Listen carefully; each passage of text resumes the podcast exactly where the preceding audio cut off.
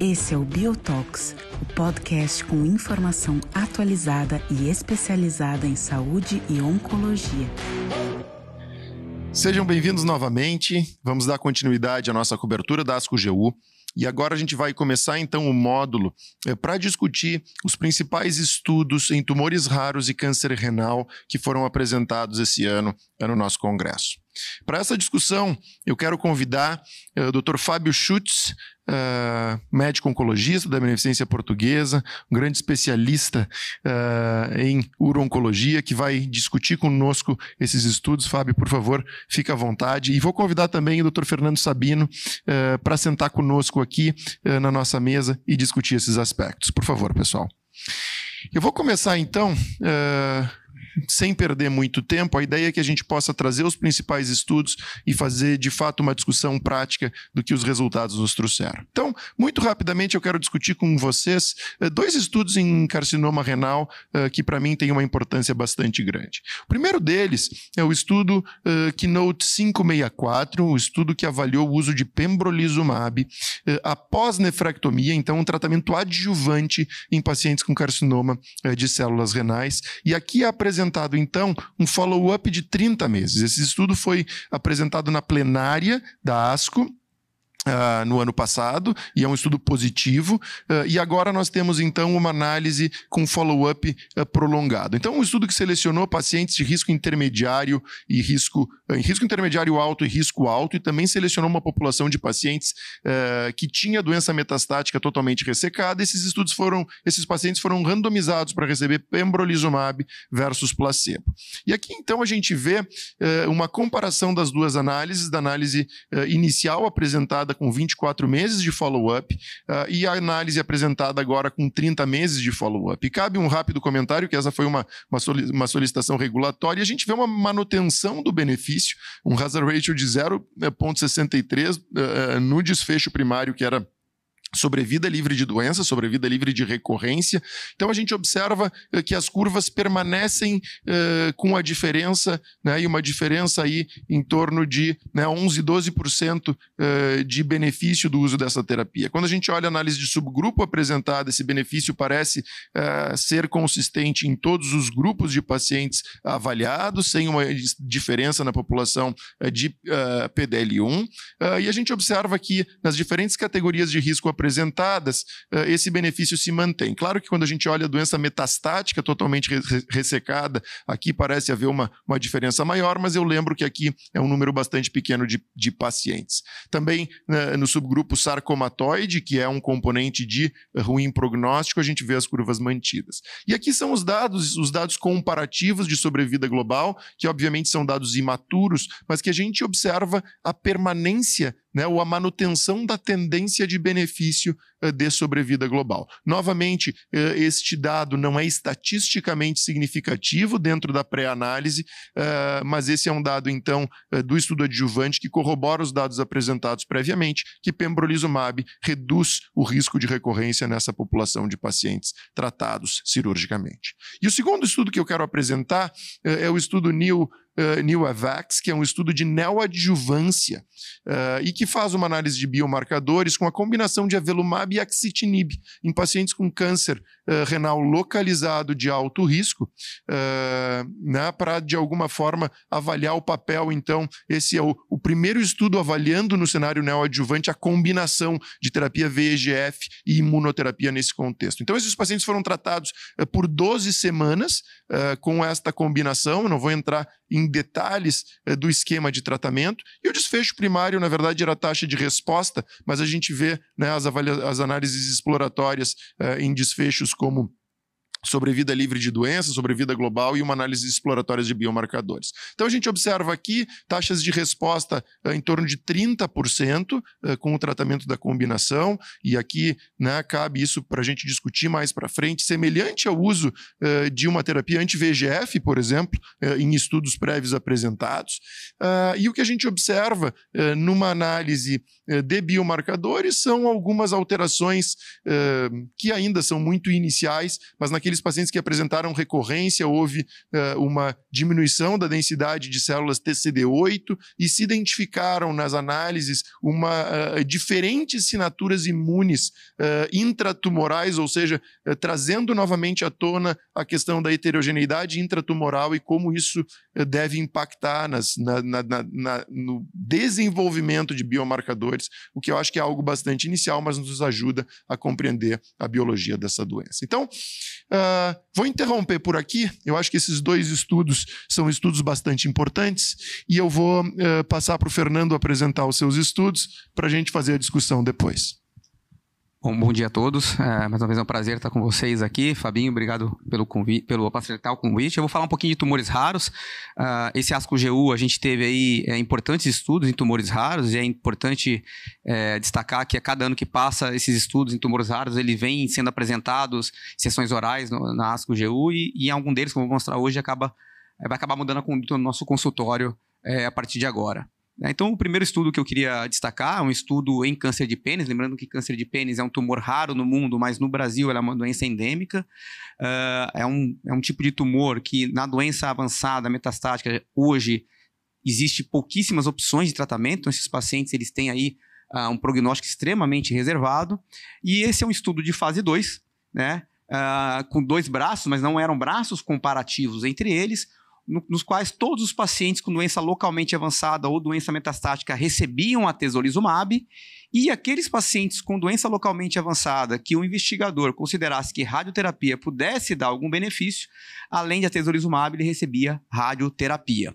Tinha é, como endpoint primário a, a, taxa de sobrevida livre de progressão em um ano teria que ser pelo menos 35% dos pacientes. Né? Então aqui a gente tem a, as características clínicas dos pacientes. Então os pacientes que receberam radioterapia com atezolizumab eram 20 pacientes, e os pacientes que receberam atezolizumab puro eram 12 pacientes. Uh, importante é, ressaltar que dos pacientes que receberam a puro, a grande maioria tinha falhado a quimio e radioterapia anterior, e nos dois braços, a imensa maioria dos pacientes tinham é, é, sofrido um tratamento uh, cirúrgico, seja penectomia total ou penectomia parcial, antes de receber a radioterapia com a ou a tesolizumab puro. Uh, então, o endpoint primário do estudo ele não foi atingido, que era pelo menos 35% uh, ah, dos pacientes livres de progressão em um ano. O estudo ele foi negativo. Essa taxa de sobrevida livre de progressão foi de 12,5%. Uh, ah, e então o estudo ele não mostrou nenhum benefício, seja de atezolizumab imunoterapia isolada ou atezolizumab mais radioterapia.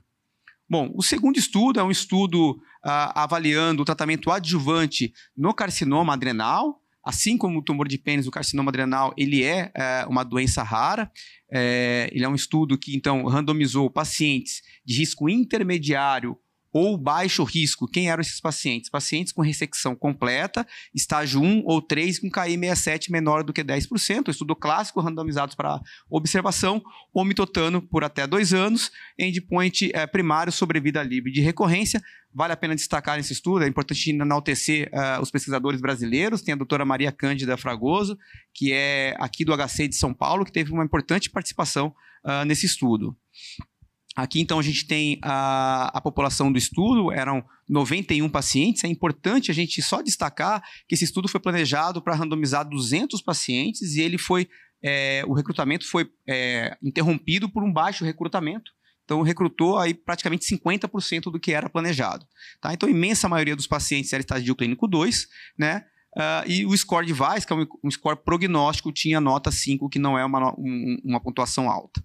Então, o endpoint primário do estudo, sobrevida livre de recorrência entre observação e mitotano nessa população de risco baixo ou intermediário, não houve qualquer diferença estatística, apesar da diferença da curva, essa diferença ela não teve significância estatística, portanto, foi um estudo negativo e a partir do nosso consultório, segunda-feira, pacientes com carcinoma adrenal de risco intermediário ou baixo risco, eles devem ser apenas observados.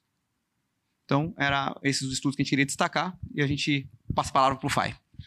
Maravilha. Excelente. Eu acho que quatro importantes estudos nesse, nesse bloco né, de câncer renal e tumores raros. Deixa eu começar, então, vou puxar a brasa para o meu lado, Sabino, para a gente falar um pouco de câncer de rim, porque eu acho que, de fato, o estudo adjuvante, o Keynote 564, é talvez o estudo mais importante uh, que a gente teve recentemente em câncer renal, num cenário adjuvante, uh, aonde por décadas a gente teve uma série de estudos negativos e agora a gente tem um estudo positivo, mas ainda com algumas, né, algumas controvérsias, em, principalmente em relação à sobrevida global. Vou começar, Fábio, te dando boas-vindas, mas já te trazendo para a conversa, uh, entender a tua perspectiva uh, na tua prática clínica. Pembrolizumab é um tratamento que tu recomenda para todos os pacientes de alto risco após uma nefrectomia? Como é que tu está interpretando esse dado uh, no teu dia a dia? Bom, André, é, primeiro, obrigado pelo convite, é um prazer estar aqui. Parabéns para a Bio por conduzir, possivelmente, talvez o, o primeiro ASCO, pós-ASCO GU, ou de destaques ASCO GU que a gente está vendo. É, então, é, eu acho que, coincidentemente, é, recentemente eu indiquei o pembrolizumab adjuvante para um paciente com estágio 3, que era um T3A com grau 4, tá? que entrava nos critérios de indicação. E de uma maneira uh, que foi infeliz, ele desenvolveu uma meningoencefalite, que eu tive que fazer corticoide, e aí cria um baita estresse, porque é um cenário adjuvante, com o paciente não tem doença nenhuma, que a família e o paciente fica mega estressado com um evento adverso potencialmente grave. Então, assim, eu acho que o estudo é ótimo, é, ele muda a nossa prática, ele tem um grande sinal de que deve melhorar a sobrevida global. Uh, mas a gente ainda não tem sobrevida global. É, eu tentaria indicar sim, principalmente para aqueles pacientes onde eu considero que tem mais alto risco. Mas uh, tem uma questão que, que me incomoda um pouco no estudo, que é a questão que você vai estar tá oferecendo só pembrolizumab para esse paciente. E aí, eventualmente, você pode estar tá, uh, deixando de, numa doença metastática, poder tratar esse paciente com uma terapia combinada mais complexa, ou que talvez tivesse potencial de eficácia maior. Então eu não sei exatamente como é que a gente vai evoluir com esses pacientes que, mesmo com o pembrolizumab, mais cedo ou mais tarde, vão evoluir com uma doença metastática uh, a despeito do uso do pembrolizumab. Mas eu acho que com, concordo com o que você falou, é um estudo importante, uh, ele, ele, ele muda a nossa prática, é uma terapia que é, eu acho que é 8 ou 80, a maioria dos pacientes vão muito bem, mas eu acho que os pacientes que vão mal, eles podem ir muito mal com evento adverso imunomediado. A gente sabe que pode ocorrer miocardite, hipofisite, uma colite, uma pneumonite mais grave. Ah, então, isso é, é uma situação delicada que tem que ser avaliada individualmente. Excelente, Fábio, eu concordo contigo. Uh, e acho que um dos pontos uh, que a gente leva em consideração quando a gente fala num tratamento adjuvante é o desfecho. Né? E essa foi uma crítica muito utilizada nos estudos com terapia anti-VEGF, que é o dado de sobrevida. Não usar como desfecho primário o dado de sobrevida livre de recorrência, mas sim o dado de sobrevida global. Né? Sabino, tu vai esperar o dado de sobrevida global eh, para recomendar pembrolizumab? Tu acha que os dados de sobrevida global apresentados aqui são suficientes para a gente dizer, olha, essa é uma terapia efetiva para a gente recomendar para os nossos pacientes de alto risco? Uh, tu vai esperar o dado de sobrevida global? Como é que tu vê o dado de sobrevida global nesse contexto? Bom, uh, eu, eu um pouquinho diferente é, do Fábio, eu ainda fico ainda um pouco é, incomodado pela falta de dados sobre a global. Né? Em câncer de rim, especificamente, a gente sabe que sobrevida livre de doença não é um surrogate, classicamente é, é para sobrevida global, né? como em outras, outros tumores sólidos, que é utilizado, mas sabendo que é um surrogate para sobrevida global. Então isso me incomoda. E me incomoda também porque, assim, a gente, se for uh, voltar ao tempo, não tão longe, a gente tem, a partir do S-Track, sunitinib aprovado no tratamento adjuvante, né, é, como indicação, com um endpoint de sobrevida livre de doença e não é usado na prática clínica, né, porque existe essa crítica. Olha, não tem dados sobre global, tudo bem, tem diversos outros estudos negativos com terapia-alvo, que nem sobrevida livre de doença tem, mas tem um estudo positivo e tem é, é, a sua indicação. Então, eu, eu, passando por isso, eu não sei se realmente nesse momento agora eu indicaria, tem a mesma preocupação do Fábio, que é em relação se esse paciente progredir rapidamente, o que a gente vai dar na primeira linha para esse paciente, já que ele usou um anti-PDL1 isolado, né, e não em combinação. É, então eu me preocupo um pouco com essa sequência. Eu acho que hoje eu não me sinto ainda confortável. Óbvio que a gente tem que analisar cada caso, é, mas não me sinto ainda confortável e ainda é convencido que a gente deve é, usar na prática clínica anti-PDL1 no tratamento adjuvante. Excelente. Acho que é uma boa discussão. Eu, eu ainda estou bem dividido. Eu acho que uma população de alto risco eu recomendaria pembrolizumab. Né? É, mas, é, sem dúvida, eu acho que vão ser casos individualizados. Né? E, sem dúvida, eu acho que a questão de efeitos colaterais que o Fábio trouxe é extremamente importante. Mas deixa eu provocar vocês. O paciente realizou pembrolizumab uh, e chegou no consultório de vocês com doença metastática. O que, que a gente vai fazer para esse nosso paciente com câncer renal? Fábio. Não, assim, é, o Fábio levantou a bola, é a minha preocupação, mas eu acho que algumas coisas têm que ser levadas em considerações. A gente não tem isso claro, mas assim, será o tempo é, entre o término do tratamento adjuvante e a progressão maior que um ano, maior que dois anos? Será que a gente pode usar isso como um critério para reexpor a um anti-PDL1 combinado com anti-VEGF ou até com ipilimumab? Isso é um questionamento.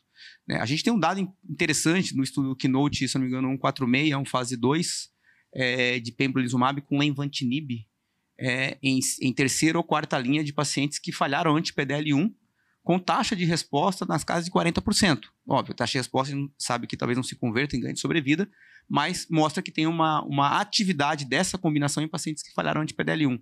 Será então que pembro com lenvatinib na primeira linha, a exemplo do, do, do estudo CLEAR, é, seria a minha opção? Eu não sei. É, então, a vai, é, isso a gente vai ver na prática clínica agora, conforme as pessoas forem utilizando é, no cenário adjuvante, os pacientes vão recorrendo, o que, que vai acontecer? É, eu, eu acho, essa é uma excelente pergunta. Eu acho que eu, eu, não tive nenhum paciente CCI, até porque a gente acabou de aprovar, então a gente não, eu não tenho na prática essa experiência. Mas assim, posso pensar, se eventualmente eu tivesse um paciente dessa maneira, eu ia tentar tratá-lo da mesma maneira como se ele fosse relativamente virgem de tratamento. Eu ia talvez dar o benefício da dúvida para ele, ia tentar oferecer, por exemplo, ou um hipnivo, ou uh, um pembriaxio, um pembrilenva, um, um nivo e cabo, alguma coisa assim, que é a informação que a gente tem. Uh, dizer que esse paciente é meramente refratário a pembrolizumab, no caso adjuvante, e aí tratá-lo única e exclusivamente com TKI, é uma opção também, mas eu vou tentar dar o benefício da dúvida para esse paciente e tentar dar uma combinação de imunoterapia. Concordo com vocês. Eu acho que é, eu acho que é uma pergunta difícil né, essa provocação. O único ponto que eu acho é que talvez esse paciente vá receber um TKI né, dentro do, do, planejamento, talvez combinado, né, ao invés de pinivo, talvez esse fosse o único raciocínio que eu faria, assim, pelo, para não repetir a IO de forma isolada, mas assim, sem dúvida a gente precisa aprender esse, esse sequenciamento né, nessa população de pacientes. Última pergunta, rapidamente, enterramos TKI adjuvante em câncer renal? Eu acho que ele já estava meio enterrado, né? De vez? Acho que sim, né? Eu acho que pelo menos o uso de, né, de sunitinib adjuvante, eu acho que aqui, eu acho que parece perder ainda mais força, né? Já não era algo utilizado, mas acho que aqui a gente né, deixa de lado esse tipo de estratégia. Né? Cuidado que tem o estudo Everest. Quem é. sabe ele é positivo. verdade. Bem lembrado. É verdade. Muito bem. Então, saímos do cenário adjuvante e a gente tem um estudo que para mim é um estudo importante no sentido de uma prova de conceito, que é um estudo que combina uh, terapia anti-VGF e uma imunoterapia num cenário neoadjuvante, que a gente sabe que em câncer de rim não é um, uma estratégia utilizada uh, de uma forma geral, a não ser em casos muito individualizados, uh, na tentativa né, de fazer uma cirurgia que não é possível tecnicamente, doenças localmente muito extensas, mas não é um tratamento padrão. Né? E a gente então tem esse, esse estudo que mostra dados de eficácia e que faz uma análise exploratória do ponto de vista de biomarcadores uh, em relação a essa combinação então de, uh, uh, de imunoterapia e terapia anti-VGF. Como é que vocês interpretaram esse dado? Para mim foi um dado um pouco frustrante, porque a gente viu uma taxa de resposta de aproximadamente 30%, que é semelhante ao que a gente viu com os estudos de axitinib, com os estudos de Pazopanib, né, que são estudos pequenos, com uma série de, de, de questões metodológicas envolvidas, mas assim, fica a impressão de que talvez do ponto de vista de resposta esta combinação não tenha agregado tamanho benefício. Como é que vocês viram esse dado e que expectativa que vocês têm em relação aos dados de desfecho, de será que isso aqui talvez possa impactar numa sobrevida livre de recorrência mais para frente? O que, que vocês tiram deste estudo como mensagem para a gente é, trazer para a nossa prática clínica? Bom, André, eu acho que uh, como você mesmo comentou, acho que é uma prova de conceito, é uma coisa que é possível fazer, eventualmente naquele paciente que você uh, acha necessário fazer alguma neoadjuvância, seria uma combinação razoável. Eu acho que talvez uh, o que me incomoda é, por exemplo, o uso do avelumab, que é um anti-PDL1, e que de uma maneira geral, inclusive em meta-análises com múltiplas doenças, uh, os anti-PDL1s têm se mostrado talvez um pouco menos eficazes do que o anti-PD1. E a gente observa isso, inclusive, nos estudos de câncer de rim, com o estudo Javelin uh, em câncer de rim, que não mostrou benefício sobre a vida global, diferentemente de todos os outros estudos com inibidores de PD1. Uh, ah, então, eu acho que é uma, é uma, especulação minha, mas talvez esse seja o motivo da taxa de resposta não ter sido tão grande. O uso de uma maneira geral neoadjuvante ele é relativamente raro. Você tem um paciente que tem uma doença irressecável ou que você precisa fazer uma coisa neoadjuvante, uma terapia neoadjuvante para induzir uma resposta e melhorar a ressecabilidade, é bastante raro na nossa prática. Então eu acho que é, é, não muda muita coisa na nossa prática esse estudo atualmente. Sabino, alguma impressão Não, diferente? Concordo plenamente com o Fábio. Acho que é, talvez a questão do, da escolha da imunoterapia não tenha sido feliz e talvez por isso a gente tenha aí a taxa de resposta muito próxima uh, dos estudos com TKI isolado. E a gente já tinha é, estudos antigamente de neoadjuvância, estudos pequenos, é, retrospectivos, é, institucionais, experiência do MD do Memorial, é, mostrando que como o Fábio comentou muito bem, primeiro que a neoadjuvância praticamente é muito raro o paciente, e naqueles pacientes que tinham acompanhamento, aparentemente não se tinha muita diferença em sobrevida no sentido de você operar diretamente ou fazer uma neoadjuvância. Então, assim, eu acho que é um é estudo conceitual, eu fico curioso depois para ver a publicação, principalmente em relação aos biomarcadores, aí eu acho que ele vai trazer para a gente bastante informação, né? Mas realmente, assim, do ponto de vista prático, é, não vejo onde a gente encaixa o estudo nessa prática hoje. Eu concordo. Eu acho que né, é um estudo muito mais prova de conceito, né? E, e para a gente ter uma informação dessa combinação, mas acho que não é um estudo que muda o nosso consultório uh, na segunda-feira. Uh, o que eu acho que ele traz de importante, e eu acho que talvez seja uma, uma, uma questão a ser desenvolvida quando a gente fala de tratamento neoadjuvante e adjuvante, é a questão de biomarcadores, é de como a gente seleciona esses pacientes. Mas eu confesso para vocês, e queria saber qual é a impressão de vocês, vou, vou, colocar a minha. Cada vez que a gente vê um estudo de biomarcadores de câncer de rim, eu fico mais confuso. É, porque são formas completamente de avaliação, são é, variáveis diferentes que são avaliadas, são assinaturas genômicas que são desenhadas de forma absolutamente diferentes entre os estudos que a gente está avaliando. Então, claro que são relevantes e que, e que nos trazem uma série de, de fatores que precisam ser estudados, mas assim, eles são difíceis de serem aplicados ou de serem validados em estudos maiores. A gente não vê uma validação desses biomarcadores que são apresentados em grandes estudos, em grandes clinical trials, que de fato né, eh, trazem é, condutas que modificam a nossa prática. Então, é, eu acho que, né, sem dúvida, é, é extremamente interessante a gente buscar biomarcadores é, na seleção de pacientes que, que, eventualmente vão vir a recorrer ou que vão ter resposta, né? Uh, mas eu acho bastante difícil a gente interpretar isso pra, na prática clínica. E, e, um outro ponto que eu acho importante a gente trazer né, é o como é difícil estudar biomarcadores. Né? E ele mostra que numa amostra tumoral, quando a gente pega diferentes pontos daquele, daquela, daquele tecido tumoral, a gente tem assinaturas imunes que são diferentes, que são heterogêneas, o que torna muito desafiador é, quando a gente pensa em vamos usar tal biomarcador para selecionar um tratamento para o paciente. Então, queria ouvir a, a impressão de vocês nesse sentido. Você está, obviamente, correto, e, e, eu também fico bastante confuso, porque o pessoal fica avaliando a é, infiltração de CD8, uh, pré-tratamento, pós-tratamento, aí tem as assinaturas genéticas de interferon gama, de interleucina, e aí tem o PDL1 que também não serve para muita coisa. Então, assim, eu acho que na prática a gente não tem, não, não, não sabe muito o que fazer ainda hoje. Né? Então, uh, eu, eu, fico bastante confuso também com você. Acho que precisa continuar sendo estudado. É bastante heterogêneo. Uh, eu não sei nem se, se não é só heterogêneo, mas talvez é dinâmico. Isso muda com o tempo. Uh, então eu acho que é bastante confuso e na prática eu não, não, não vejo nenhuma utilidade hoje ainda para utilizar isso. É, é, também nessa linha, assim, é, complementando rapidamente, assim, falta uma padronização de um método para se avaliar esses biomarcadores e talvez, como você comentou, é, o fato de ser dinâmico, talvez biópsia líquida seja melhor para a gente avaliar do que propriamente a amostragem do tumor primário ou de algum sítio metastático biopsiado. Então, acho que a gente, obviamente, tem, deve continuar estudando, mas hoje a gente tem mais ainda perguntas do que respostas e não vejo ainda, do ponto de vista de aplicabilidade clínica dos biomarcadores. É interessante que tem alguns estudos, só para finalizar, que estão combinando uh, a classificação de risco do MDC, né, tentando incluir na classificação de risco é, uma assinatura genômica né, de, de ctDNA e talvez é, proporcionar uma nova classificação de risco, incorporando a, a biomarcadores nessa classificação. Excelente. Deixa eu trazer para vocês aqui uma pergunta da nossa audiência.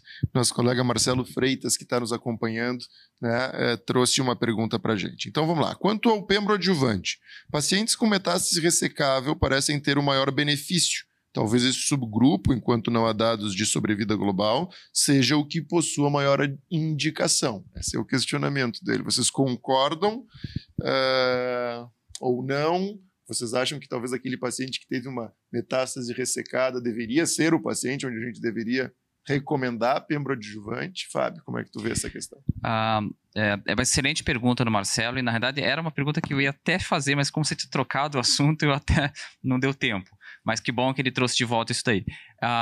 É, eu até desafio a pergunta no seguinte, no seguinte sentido: será que não é melhor você, com a doença metastática presente, você fazer uma combinação de TKI mais anti-PDL, anti-PD1 ou um ipinivo antes da ressecção, do que você fazer a ressecção e depois fazer só, entre aspas, pembrolizumab adjuvante?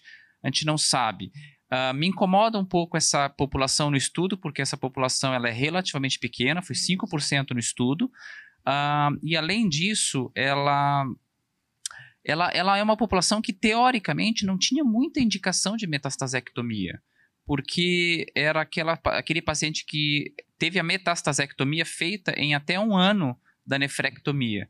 Então, ou é aquele paciente que se apresenta com uma doença metastática concomitante, que eu acho que deve ter sido a maioria, mas a gente não, não tem certeza, porque aquele paciente que fez uma nefrectomia recidivou depois de seis meses, teoricamente ele não tem indicação de fazer uma metastasectomia, porque a recidiva é precoce.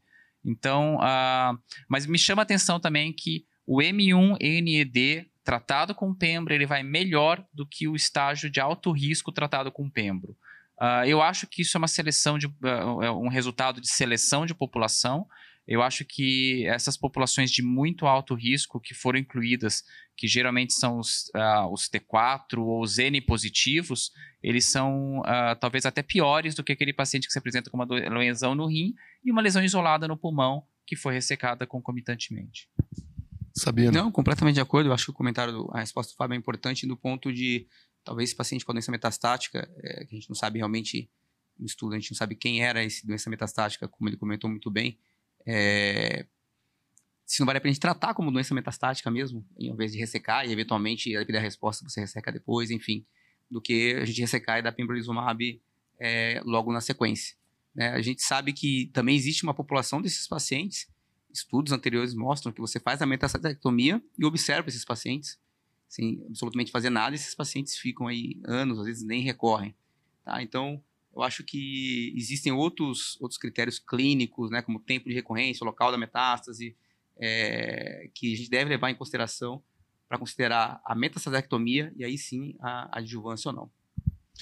E você, André? Pois então, uh, eu acho que duas coisas. Eu acho que primeiro, Fábio, lembrando que a gente vai ter essa resposta. Porque a gente tem um estudo que é conduzido pela Lauren Harshman e pela Tian Zhang, que avalia nivolumab, né, o estudo Prosper RCC, então avalia nivolumab, nefrectomia e manutenção. Né? Então, assim, eu acho que talvez a gente possa ter alguma pista em relação a essa pergunta que tu, né, esse comentário que tu fez, que eu concordo. Eu acho que talvez esse paciente, talvez a gente tivesse mais informação em relação a tratar esse paciente com terapia sistêmica para tentar selecionar o paciente que talvez tivesse boa resposta e que talvez se beneficiasse da, da ressecção. Então, eu acho que esse estudo Prosper RCC pode nos trazer alguma alguma ideia em relação a isso do ponto de vista da biologia. O que me incomoda ah, em relação eu acho que a pergunta do Marcelo é excelente, mas o que me incomoda em relação a definir essa população como população que deva receber é que é 5% dos pacientes do estudo. Né? É, um, é, uma população muito pequena, eu acho difícil a gente tirar conclusões né, em relação a essa população específica. Eu acho que a gente continua, né, assim... É... Se você tivesse um paciente hoje, nessa situação, você faz terapia imuno antes ou você opera e faz adjuvância? Eu acho que eu acho que se esse paciente, eu acho que depende, Fábio, eu acho que é individualizado, mas assim, eu, eu, eu me sinto confortável em recomendar pembrolizumab num paciente que daqui a pouco faz uma metastasectomia, não tem outros fatores de prognósticos adversos, por exemplo, né? A gente pode selecionar um paciente que não tem diferenciação sarcomatoide, etc, né? Eu acho que é muito individualizado esse processo, né? Uh, mas talvez sim, talvez recomendar pembrolizumab eu não acho que é um problema. Eu acho que a gente está tratando doença metastática com imunoterapia no, no, no, final do dia. Né? Enquanto quando a gente pega uma doença de muito alto risco, ela provavelmente é micrometastática e está sem tratamento. Talvez isso possa justificar um pouco evoluções desfavoráveis. Né? Eu não sei se lá no final, se tu tratar esse paciente com pembrolizumab agora, se a gente vai ter eh, modificação de sobrevida livre de progressão, no caso, porque já, já tinha doença, ou de uma recorrência, ou de sobrevida global. Eu não sei se isso vai impactar. Mas uh, eu acho que essa é uma boa pergunta. Eu acho que a gente não tem resposta. Eu não sei se a gente pode dizer que essa é a população que precisa ser tratada. É... É, eu só ia falar, lembrando que a curva que o Marcelo está se referindo é de sobrevida livre de recorrência Exato. sobrevida livre de doença, não é sobrevida global. Então, assim, Exato. assim, sobrevida global, obviamente, vai ser mais importante, porque se as curvas forem iguais à sobrevida global, a única coisa que você está mostrando é que você fazer pembrolizumab antes você retarda a recorrência. Exatamente. Mas se você fazer o pembrolizumab depois, ou o ipinivo depois, ou o pembriaxe depois, você resgata esses pacientes e a sobrevida global é igual. Exatamente. E acho que aqui, Fábio, né, a gente retorna um pouco ao que tu trouxe do ponto de vista dos riscos de efeitos adversos. Né? Tu falou, tu, tu relatou esse teu paciente. Eu semana passada vi um paciente que entrou no estudo de ipinivo adjuvante, né? E que fez uma exacerbação de uma psoríase que foi bastante significativa, teve que sair do estudo, né? Uh, uma coisa. Então, existem. Lembrando que psoríase não é critério de exclusão. Exato. Né? exato. É, não, só, só para a gente aquecer um pouquinho a discussão, e ainda pensando, que eu acho que a audiência também quer saber, na prática. É, você recebe um paciente, por exemplo, com uma metástase única pulmonar e um segundo paciente na semana seguinte com uma metástase no fígado. Você trata do mesmo jeito, por exemplo, você fica mais entusiasmado em ressecar a pulmonar e fazer um tratamento sistêmico ou para o fígado a mesma coisa. Porque, assim, é, isso é no nosso dia a dia. A mesma coisa, vai chegar um paciente com uma lesão única no cérebro, e aí? A gente vai tratar com terapia sistêmica ou vamos operar e depois da pembro adjuvante? É, o local da metástase faz diria, diferença? Eu acho que faz diferença, né? Eu acho que isso, assim, não tem nenhum dado prospectivo em relação a essas questões, mas a gente sabe que os pacientes com carcinoma renal metastático, com metástase hepática, com metástase óssea, são pacientes de pior prognóstico. Né? Talvez esses pacientes sejam pacientes que, que eu tenho uma tendência a querer tratá-los sistemicamente. Pacientes com metástase pulmonar, sem outras características, talvez uh, discutir pembrolizumab adjuvante, eu acho, que, eu acho que é parte do processo. Se o paciente chega para mim antes de operar, eu provavelmente vou ter preferência de dar um tratamento sistêmico para ele antes praticamente independente se a meta é pulmonar ou se a meta é hepática. Uh, eu tenho maior entusiasmo de ressecar a metástase naqueles pacientes com recidivas tardias, tá? Mas uh, nos critérios do estudo, Keynote 564, eu, eu, eu tenderia a não operar esse paciente e fazer uma terapia sistêmica mais combinada ou complexa, que talvez tenha uma taxa de resposta maior. Uh, eu lembro que é um paciente meu raro, que ele fez doença metastática pulmonar, uh, fez uh, Pazopanib, seis meses, respondeu e depois progrediu em seis meses. E eu fiz Nivolumab, agente único. Atingiu resposta completa, ele progrediu no fígado e no pulmão. Resposta completa no pulmão, resposta completa no fígado. Eu já completou dois anos de nível, eu já parei o nível há dois anos e até hoje ele não recidivou. Esse paciente é 1% do estudo uh, Checkmate 025. Então, assim, eu acho que é isso. Não, tu tem toda a razão, Fábio. Eu acho que isso remete aos critérios de metastasectomia na doença metastática antes desse estudo, que caem numa, numa, numa seleção de pacientes de muito bom prognóstico. Né? Então, eu acho que isso aqui a gente não pode deixar de lado esses critérios que se utilizavam até então para recomendar metastasectomia simplesmente porque a gente tem o dado de pembrolizumab.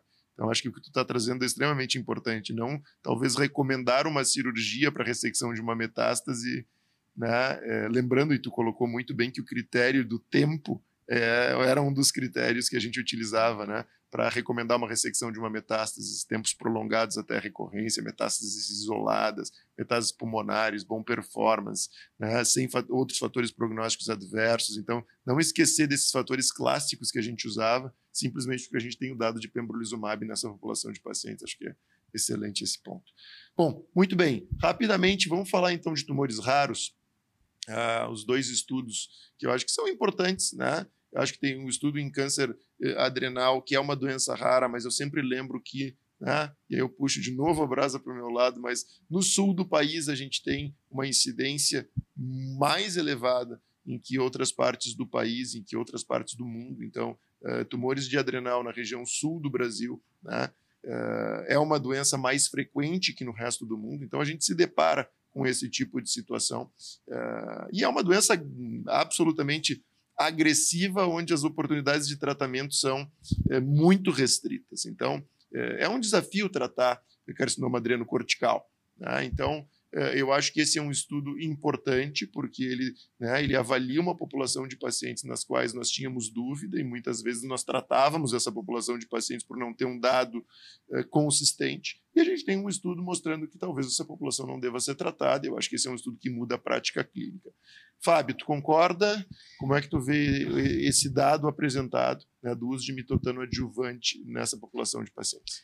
É, bom, duas coisas. Acho que esse estudo é um estudo importante porque é raro os estudos que a gente consegue fazer adjuvância em carcinoma adrenocortical. Uh, mas eu só chamo a atenção que a vasta maioria da população que foi incluída nesse estudo, ela era estágio 1 ou estágio 2. Então, eu diria que talvez para essa população de estágio 1 e estágio 2, eu concordo que acho que o mitotano adjuvante tem um baixo valor, Uh, mas para a população de estágio 3, eu ainda vou ficar provavelmente em dúvida, vou discutir individualmente. A gente tem estudos retrospectivos, tem meta-análises mostrando que é positivo. Lembrando, como o Sabino comentou, é um estudo que recrutou menos de 50% do target. Uh, o hazard ratio ainda é para baixo do 1, ainda, apesar do intervalo de confiança ser mais amplo. Então, eu acho que o estudo, apesar de ser negativo, eu não acho que ele responde definitivamente essa, essa pergunta. Mas eu acho que ele solidifica mais que os pacientes com baixo risco, como o Sabino colocou, ou principalmente estágio 1 e estágio 2, eu acho que eles não têm a necessidade de fazer adjuvância, podem ser uh, unicamente acompanhados. Agora, estágio 3 eu ainda fico um pouco em dúvida. Sabino, no paciente com estágio clínico 3 que chegou no teu consultório, como é que tu Eu acho que contextualiza? dois pontos importantes. Primeiro é a margem de ressecção. É, a gente sabe que uma parte desses pacientes, apesar de ser, serem raros, eles são operados em centros de não excelência, esses pacientes vêm com margem microscópica positiva, esses pacientes não foram incluídos no estudo. Então, esses pacientes, a doença é extremamente agressiva, a gente sabe disso. Então, margem microscópica é igual residual, doença residual tem que ser tratado, independente se é estágio 1, 2 ou 3. Então, acho que eu levo em consideração, quando eu tenho o estágio 3, que eu acho que é talvez a grande discussão aqui, se ele é uma ressecção R0 ou não, e o KI67. Né, o KI67 ele é importante para a gente, ele é um, um, um fator aí prognóstico importante. Então, cair 67 menor que 10%, mesmo no estádio clínico 3, eu ainda levo em consideração é, para a gente talvez é, realmente observar esse paciente. Lembrando que até esse estudo uh, apresentado, fase 3 randomizado, apesar do recrutamento de em torno de 50% do, do que foi planejado, a gente tomava decisão baseado em análises, em estudos retrospectivos. Né? A gente tem as meta, a meta, a metas-análises com dados de estudos retrospectivos, né? então a gente amplifica esses resultados que não melhora o nível de evidência. Então, talvez o melhor nível de evidência, talvez não. O melhor nível de evidência que a gente tem hoje é esse estudo fase 3. E para o estádio clínico 3, considero isso. KI67, se for maior que 10%, não tenho dúvida. E se vier com margem, mesmo que microscópica, eu considero talvez a gente ainda entregar um tratamento adjuvante para esse paciente. É, só, só vou reforçar uma coisa para a audiência. Como o Sabino comentou, a cirurgia é absolutamente importante, possivelmente mais importante do que o, mitotano adjuvante. E, inclusive, tem estudos que mostram que a cirurgia laparoscópica ela não deve ser feita, que aumenta risco de recorrência ou implantes tumorais. Então, esse é o paciente que precisa ser operado agressivamente, uh, bem operado, com cirurgia aberta, agressiva e com margem negativa. Né? Excelente, pessoal. Lembrando que uh, o uso de mitotano não é uh, o ganho não é um ganho substancial e é uma droga tóxica, né? Com uma faixa terapêutica pequena, né, onde a gente tem que controlar, de fato, manter uh, o mitotano sérico numa, numa faixa específica. Então, eu acho que, eu acho que é importante para a gente selecionar melhor o paciente que talvez tenha benefício dessa terapia. Pessoal, nós temos dois minutos ainda, rapidamente, para a gente falar do estudo uh, Pericles, um estudo, então, talvez o primeiro estudo apresentado de imunoterapia em, em carcinoma escamoso de pênis, né, que eu acho que para a gente aqui no Brasil é importante a gente estar tá conduzindo e participando né, junto ao LACOG do estudo Hércules. Né? Então, acho que a avaliação de imunoterapia nessa população de pacientes é importante. E a gente tem aqui um estudo negativo, né, com o uso de atezolizumab nessa população.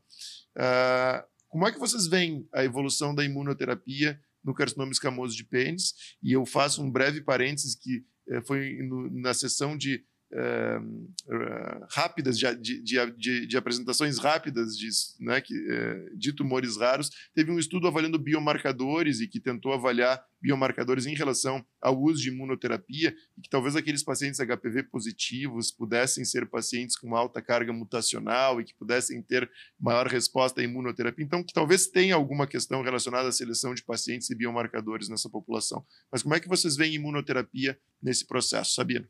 Bom, é importante a gente salientar que os dados que a gente tem atualmente é, de biomarcadores em câncer de pênis, mais ou menos aí entre 40% a 60% dos pacientes podem ter expressão de PDL1. Isso não quer dizer que isso é, traga um, um, seja um fator preditivo para o uso de imunoterapia, mas me chama atenção nesse estudo que, apesar dele ter sido negativo na né, endpoint primária, de sobrevida de progressão, se a gente for olhar a taxa de resposta, 11% dos pacientes que receberam a atezolizumab tiveram resposta completa. Né? A gente está lembrando que é uma doença metastática, é uma doença é, na sua maioria doença linfonodal. Então, esse é um dado importante para a gente levar em consideração. Isso, a gente não tem resposta completa e as taxas de resposta com quimioterapia é da ordem de 20%, 25%.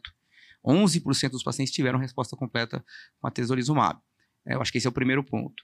E a gente tem, como você comentou muito bem, é, um estudo absolutamente inédito no mundo, aqui no Brasil, que é o estudo Hércules, né, com paciente, o target do estudo são 34 pacientes, a gente já está, esse estudo está aberto em vários centros no Brasil, e são pacientes com doença localmente avançadas, não passível de qualquer tratamento local ou doença metastática, virgem de tratamento, que estão todos os pacientes recebem quimioterapia combinado com pembrolizumab.